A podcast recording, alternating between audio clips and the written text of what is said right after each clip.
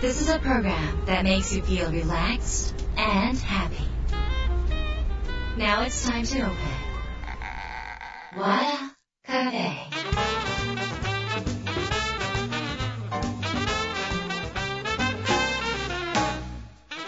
和田カフェのオーナー和田博美です。やる気満々の人もちょっと明日が憂鬱な人も明日笑っていけるよう今夜もワクワクお届けします。改めましてこんばんは和田博美です、えー日が変わりまして4月22日、えーもうすぐゴールデンウィークということで、えー長い方はですね4月29日から5月7日の9連休。いや9連休ですよ。まあなんかこう海外のねインバウンズも増えてますからあの観光地にぎわいそうですねじゃなくて観光地混み合いそうですね。観光地ぎゅうぎゅうそうですね。観光地並びそうですね。っていうのをね ちょっと言っておきたいなと思うんですけどいやそんなことなんでそんなこと言うんだみたいなね感じなんですけど私なんかいあの祝日仕事してることがまあ、日々多くってよくそのなんかネイルサロンとかね行ったりするとあのいつもあのゴールデンウィークって何されるんですか？とかねこうネイリストの人に聞かれるんですよ。で別に何もしません。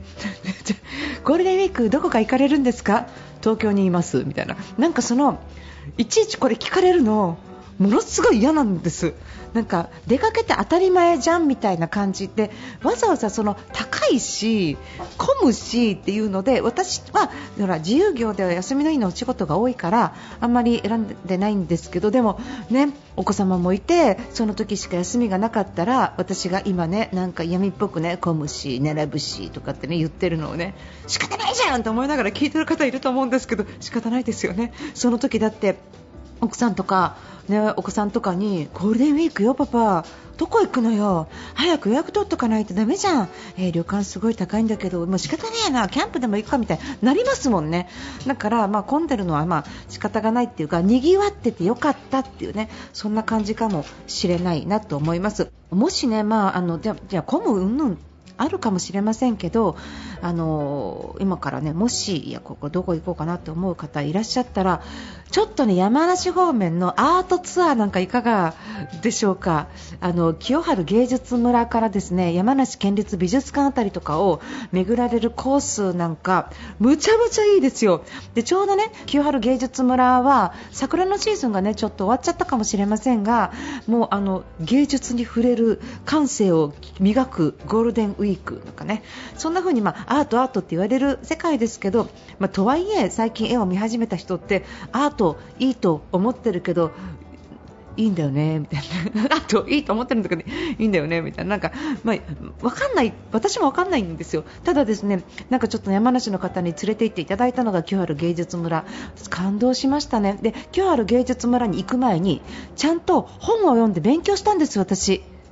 何かで観光するときってそのまま見るよりもちょっとその前に本を読むとか勉強していくとそのただ観光するんじゃなくってものすごく奥行きが出るんですね、なるほどこういう人が作ってこんな苦労があってそういう画家が集まってみたいなもの物語があって清原芸術村行く前は、えー、と銀座画廊物語っていう吉井正蔵さんが書いた本を読んでそしたらその吉井さんっていうねその画廊を経営されてるね画廊を経営されてる吉井さんっていう方が日本の画家をフランスとかでね海外に広めていくっていう活動をされたすごい方なんだっていうことを知ったりとか東京から近いしねもし東京の方だったらとか今これ山梨の人聞かれてるから山梨知ってるわみたいな感じですけど私初めて行ったんですよ。でその時にあの銀座画廊物語の本を読んでった方がいいってあの言っていただいてそれで読んでったらもう奥行きが全然違いました。まずあのその作られた吉井長蔵さんがあのルオーのねあの画家のルオーの絵が絵に惚れてっていう話がありましてだからルオーの絵がいっぱいあったりとかねあの安藤忠さんの光の美術館とかルオー礼拝堂とかあとあのラ・リューシュっていうそのなんかこうすごいフランスにあったその画家たちがそこで描いてたアトリエをそのままの形で持ってきたっていう場所でもともと小学校があった場所を買わないかって言われて作れた場所なんですけどそこに持ってきてそこって宿泊もできたりとかね本当に絵を描きに行ったりもできるようなもう超芸術村なんですよね。そういうなんかあのお子様がどうかちょっとわからないですけどお子様が好きそうなあの木のツリーハウスとかもあってそのツリーハウスは大人になった画伯たちが喜んで作ったねツリーハウスみたいな志賀直哉さんとかがね作ったものがあるのでちょっとそういうの面白い感じもゴールデンウィークいいんじゃないかなと思います。とにかくどこかに行かれる私は神社が好きなので熊野本宮大社とかね和歌山の方でやったらまあ行っていただきたいなとか思うんですけどとにかくあのなんかこうガイドブックとか見るよりその例えば銀座、えーと、画廊物語の中身ってネットに出てないです。探しても。なんか本とかそういうものとかを読んで深くいくともう理解とかそのそこに立っただけでその人たちの気配とか脳内に起こるその映画みたいなもの自分の脳内が感じる映画みたいなものが無知識で全く真っ白でいくより全然物事の見え方が違うからもし観光とか行かれるんだったらなんかちょっとそういうものを見ていくとなんかこの心の揺れ具合が違う。同じお金かけて同じ時間かけて行くんだったらやっぱりせっかく行ったその場所あ綺麗だなとかねへえ珍しい建物だなじゃなくってあそういう意味だったんだみたいにね見ていただけるといいんじゃないでしょうかゴールデンウィーク長い方もしいらっしゃったら半分は読書の時間半分はそういうところを見に行く時間みたいにすると結構有意義に過ごせていいんではないでしょうか。まあ、私からの一つの提案になります。えー、ということでですねあの今年は、えー、私デビュー20周年本書いて20周年もうどんだけやっとんねんみたいな感じですがこの和田カフェも実は18年目とどんだけやっとんねんみたいなねそれぐらいの長い間やらせていただいてます。でこのラジオねこんだけ長い間やらせていただいた中でずっと同じパターンでやってきたんですよ。もう本当になんていうのかな試行錯誤ゼロ。でなんかこうラジオってこんなもんじゃない？みたいなねなんかあの18年ですよ。18年、うん、全く変わらずっていうのはなんか老舗っぽくってなんか虎屋の羊羹みたいでいいかもしれませんけどやっぱりちょっと、あのー、企画を立てながら、えー、和田カフェにもなんかいろいろ楽しみをね見出していただければということで、えー、ちょっと4月の開編から遅れましたが今後いろんな、え、和田カフェの新しい、え、挑戦というものが始まりますのでぜひ楽しみにしててください。本を出した20周年記念ということもありましてラジオの方もちょっと衣替えを少しずつしていきたいと思います。よろしくお願いします、えー、ということでウィークエンドの始まりは和田博美の和田カフェどうぞ最後まで楽しんでてください。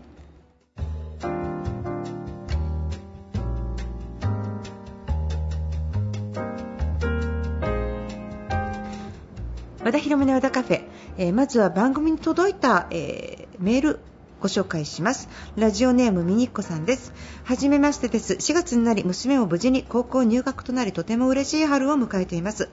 少しずつ大人になっていくのも同じように嬉しくもあり寂しいものですよね。今は推し活なるものをしながら寂しさを埋められそうです。何かに夢中になる年は関係ないですね。ということで、えー、ミニッコさんからリクエスト曲押されてるんですね。スペクトラ INI さんです。どんな曲なんでしょうかね。なんかあのけ結構この曲かっこいい曲ですね、なんかこの INR さんの、えー、っとちょっと画像ちょっと検索をちょっとします。すいません、私存じ上げてなかったみたいなので、いや存じ上げてないと彼彼らが有名じゃないじゃなくって私が無知なだけですから、あのすいま私が知らないだけなんですけど。おおおおすごいこれえ？これ韓流スターじゃないの？日本の人なの？えむっちゃイケメンじゃないですか。すごい。えこれ多分今かけた曲じゃない曲もありますよねきっと。え出身地などプロフィールを紹介。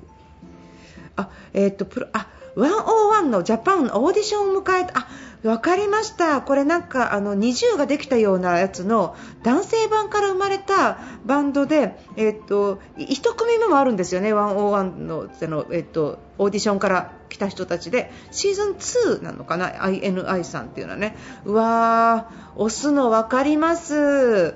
可愛い男の子だらけですね、この中でどれ押されてるのかちょっとわからないですが、うわすごいキュンキュンする。確かにね麺の保養になるかもしれないです。ミニコさん推し活頑張ってください。えっとあの推し活っていうか何かを好きとか何か胸がキュンとするとかそれを見てて嬉しい気持ちになるものとか何か応援したいものなんかその幸せホルモンってオキシトシンっていうねものが出てるなんかこう誰かとハグをしたりとかペットを飼ったりするとそれが出ると思うんですが推し活で出るかなっていうのはあの世間のデータにはないかもしれないけど出ると思います。でもなんかときめくとか嬉しいとかっていう気持ち。あと、えっと、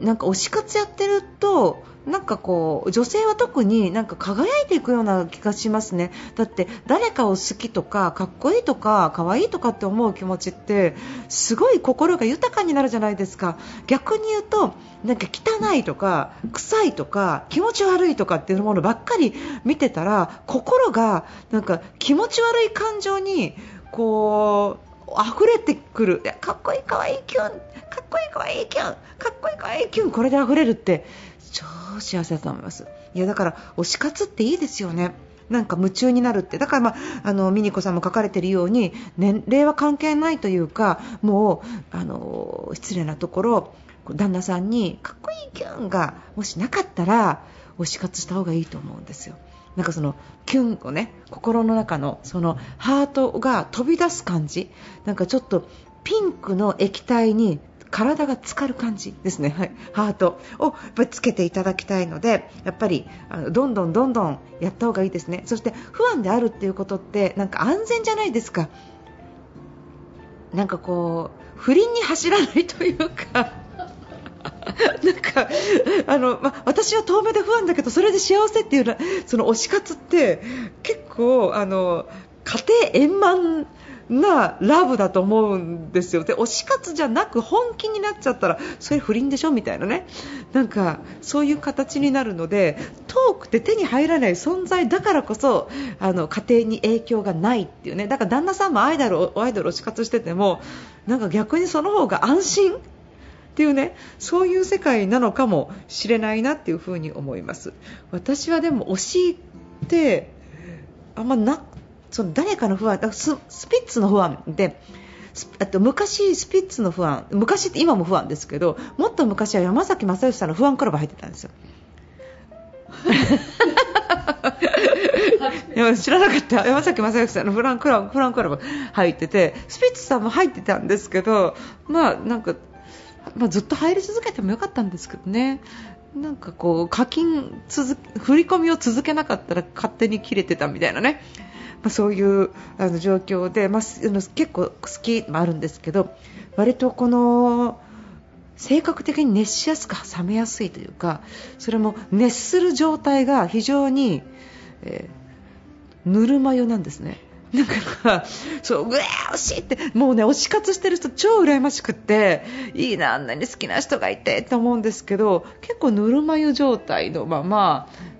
冷めていくみたいな状態がすごいだからもうすごい熱湯に今なりたい気持ちですね。ミニコさんみたいに。何か私にそういうものをください。皆さんこれいいよくださいってね感じです。今私がハマっていること推しではないけどハマっていることは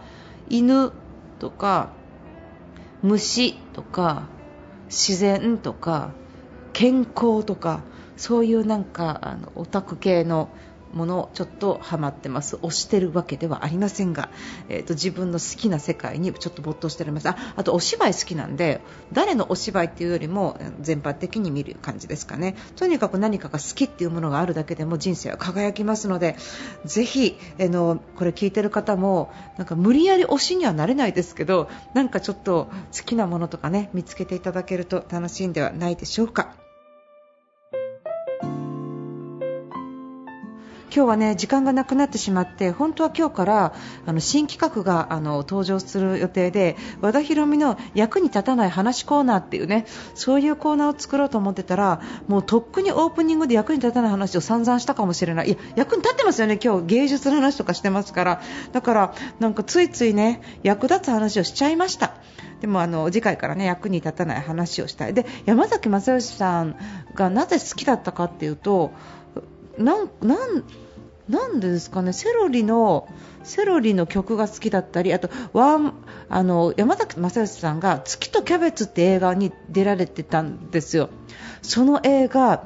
私本当にヘビロテしてみたんです何回も。なんかちょっとネタバレになるからあれなんですけど死んだ人のあれ？本当？もう忘れてるのか、まあ、ちょっとちょっとなんかこう幻想的なねお話なんですけどその中でえっ、といつでも探しているよ。どっかに君の姿を向かいのホーム路地裏の窓こんなとこにいるはずもないのに。この4行なんですね。この4行がえっ、とペットロスだった姉が号泣する。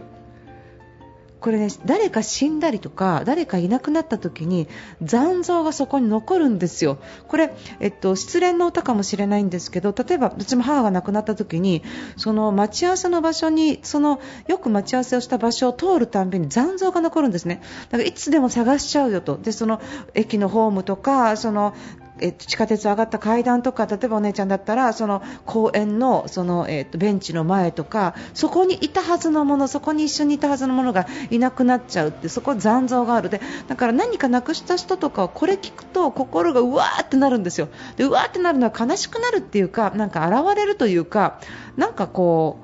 推し活ならずなんかこう類活じゃないですけどなんかこう自分がすっきりするすごいいい歌だなと思ってそういう意味であの山崎正義さんあの好きなんですけどねあの、まあ、なんかそういうちょっと山崎正義さん話出ましたのでちょっとそういう話をさせていただきました。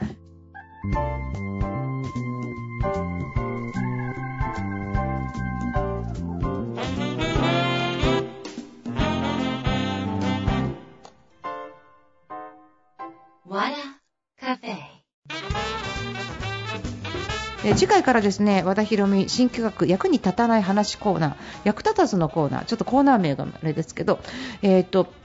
こちらの方、どうでもいい役に立たない話を皆さんから募集しております。えハッシュタグ、和田カフェ役立たずでツイッター投稿していただきますと、えー、探していきます。それから、えーと、メールの方いただいても大丈夫です。アドレスは和田アットマーク FM 富士 .jp です。ツイッターでつぶやく場合は、ハッシュタグ和田カフェ。もしくはハッシュタグ和田カフェ役立たず全部カタカナでお願いします。普通の質問も OK ですし役に立たないお話でもどんどんください。よろしくお願いします。そろそろあのエンディングの時間です、えー、今日もねあのあの明日から役に立つね話がいっぱいいっぱいあったかなみたいなね感じでちょっと思うんですけどあの最近、えー、iPhone11 Pro をですね。あのプスルッつるってこう落としてバリバリに言われてでバリバリに言われてアップルケア切れてるんで持ってったらあの交換ですね。修理ですね。修理にしても10万ですって言われたんでもえー、じゃあ買い替えようかなと思ってまんまと口車に乗って 結構買っちゃいました。あのカメラ機能がすごくってですね遠くの方を映せる。要は、えっと、望遠レンズ付きみたいになってるんで私ねあの遠くの方にいる鳥とかそういうのを撮るのがすっごい好きなのであのもうそのカメラ機能を聞いた途端、うん、あのプロでプロであのその遠く撮れるプロプロプロでってね、まあ、なんかこの勢いを待って買っちゃったんですけどこれからはちょっと割らないように、えー、注意して使いたいと思います。さてこの和田カフェはですねえー、っと放送後ね、ポッドキャストでもあの配信しています。Spotify、iTunes でも聞けます。月曜日にね、配信されます。それからラジオクラウドアプリでも配信されます。ロサンゼルスにあるラジオ局 TJS ラジオでも放送しています。ロサンゼルスのお住まいのお友達にもぜひ紹介してください。えー、そろそろですね和田博美の和田カフェ今夜はこの辺りで閉店です、えー、皆様、えー、この1週間本当にお疲れ様でした。そして来週も素敵な1週間になりますように。お相手は和田博美でした。